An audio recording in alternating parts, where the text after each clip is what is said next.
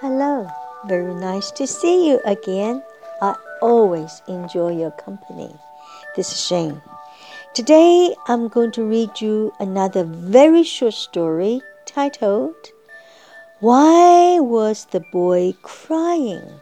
it's very cute. Here we go.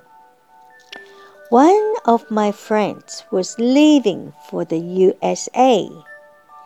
He was waiting for his plane and saying goodbye to his wife and his five year old son at the airport.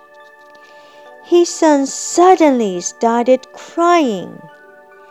The people at the airport all thought that the boy loved his father very much. Then the wife told her husband that their son was crying because when he saw his father paying so much for the ticket, he began to worry that he would not have enough money for his chocolate.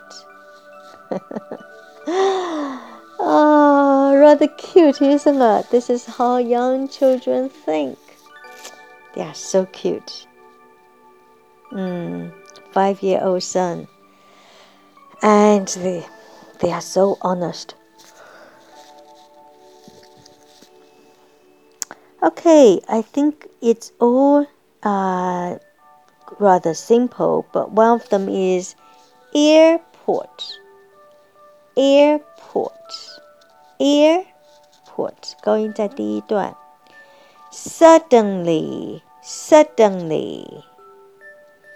突然的。 Ticket, ticket 是票的意思。票。chocolate. I love chocolate too, but I don't think I will cry for my chocolate.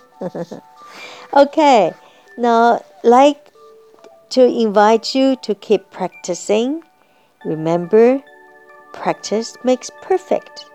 So when you read out and try to make your, your sentence with high and low, like how we have marked the book, because that will make your reading skill much, much more interesting.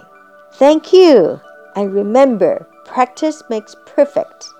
I sure to hope to see you tomorrow. Ciao.